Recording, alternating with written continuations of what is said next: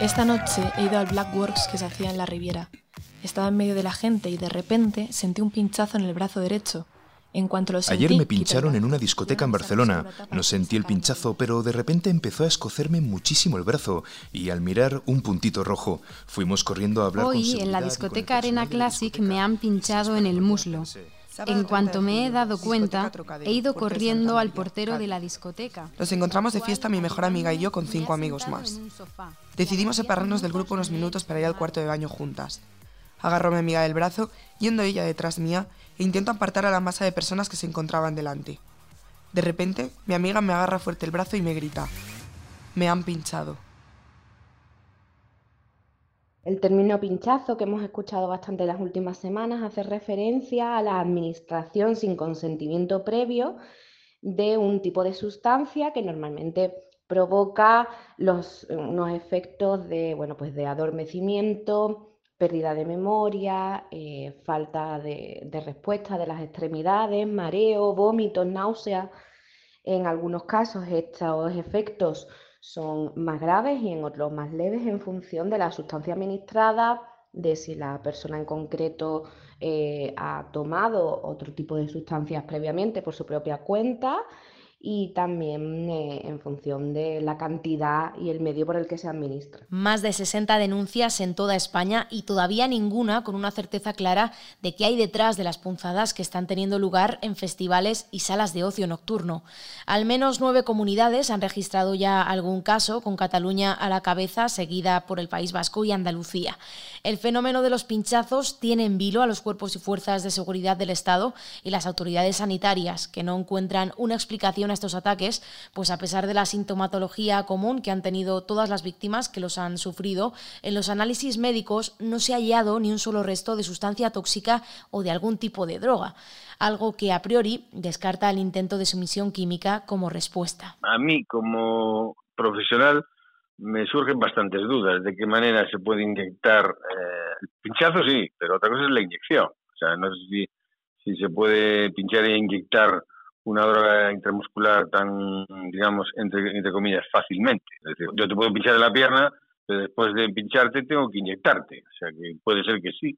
Yo no digo que no, evidentemente, si hay casos se darán, pero no es tan fácil como meterlo en la copa. Evidentemente, la copa yo creo que es lo más, es lo que se está dando mucho más.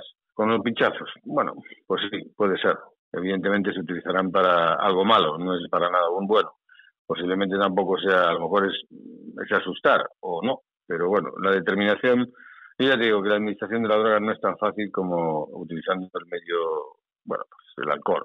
El Hospital Universitario de Urense cuenta con un protocolo ante posibles casos de sumisión química. Francisco Aramburu, jefe de urgencias y uno de sus impulsores, explica que fue puesto en marcha el otoño pasado ante la detección de una decena de casos.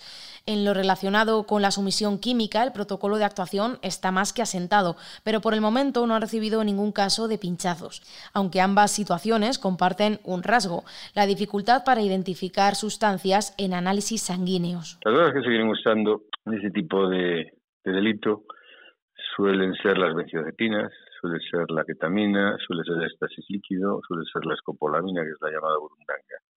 En las drogas fundamentalmente la ketamina y la escopolamina, son drogas que son, bueno, inodoras insípidas, eh, utilizan el alcohol etílico, o sea, el alcohol, la copa, como medio para, para ser ingeridas.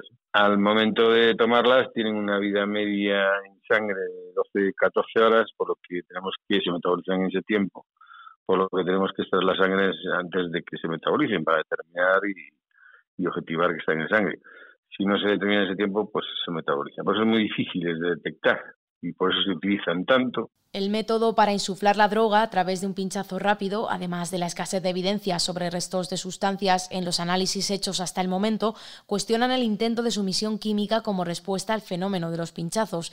Sin embargo, el problema persiste y cada vez se denuncian más casos. El equipo Agora comenzó a detectarlos hace algunos meses. Nos lo ha explicado Alba Martínez Rebolledo, agente de igualdad de la organización y experta en violencias sexuales. Como expertas en en igualdad de género, pues atendemos puntos violeta en diferentes fiestas y espacios de ocio y en uno de ellos hace ya eh, algunos meses pues vimos que nos llegaban ese tipo de casos. A raíz de eso estuvimos viendo pues que, parecía ser que ya había eh, habido denuncias en otras zonas de España y que además parecía ser que hacía varios meses que esto se estaba produciendo en Reino Unido y en Francia.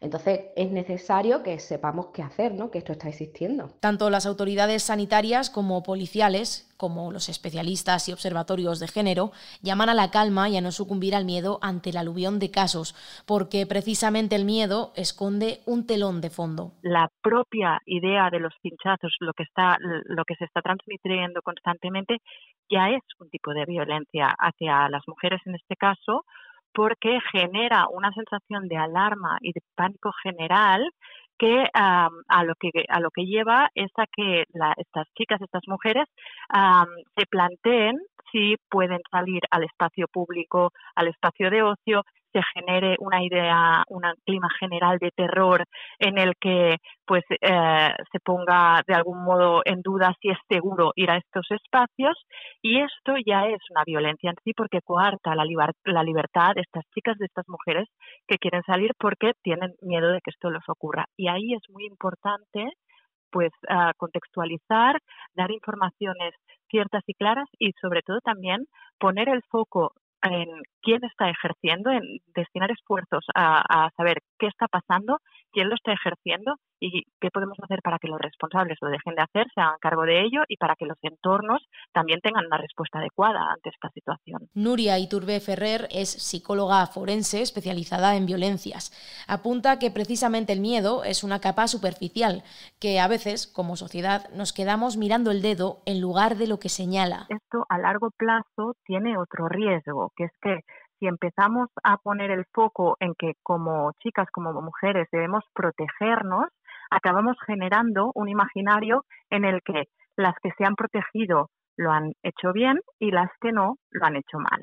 Y esto pone el foco en la víctima y la acaba juzgando o culpabilizando por sus conductas y, quita el foco del sitio en el que debe estar, que es quién está ejerciendo estas conductas y cómo ah, lanzamos también mensajes claros hacia quien ejerce estas conductas para que no lo haga y hacia todo el entorno que puede estar siendo cómplice para que pare la situación. Expertos sanitarios y fuentes policiales pretenden transmitir sosiego y recomiendan, en caso de verse en esta situación, lo primero, mantenerse a salvo, estar acompañados, ponerse en manos de los médicos para obtener un análisis y descartar riesgos, denunciar el caso y, en caso de ser acompañante, apoyar a quienes han sufrido este tipo de ataques quedándonos a su lado. Y de cara a las administraciones, promover protocolos estrictos para abordar la situación, como los que ya se están poniendo en marcha y sobre todo incidir en la conciencia y en la reeducación. Nuestro análisis sobre todo va centrado en que tenemos una problemática con cuál es la educación sexoafectiva general de la ciudadanía.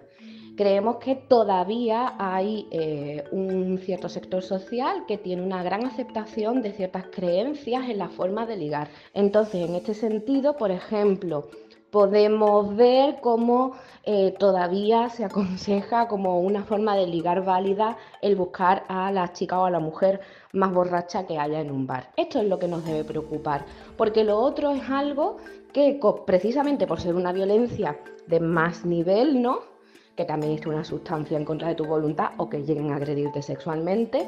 Esto se da en menor medida, siempre las violencias más graves se dan en menor medida, las que tienen un nivel más leve se dan en mucho, en mucha más, de manera mucho más habitual. Entonces creo que ahí es donde tenemos que trabajar en la sensibilización, en proponer otras maneras de salir de fiesta y otras maneras de ligar en general fuera del ámbito nocturno.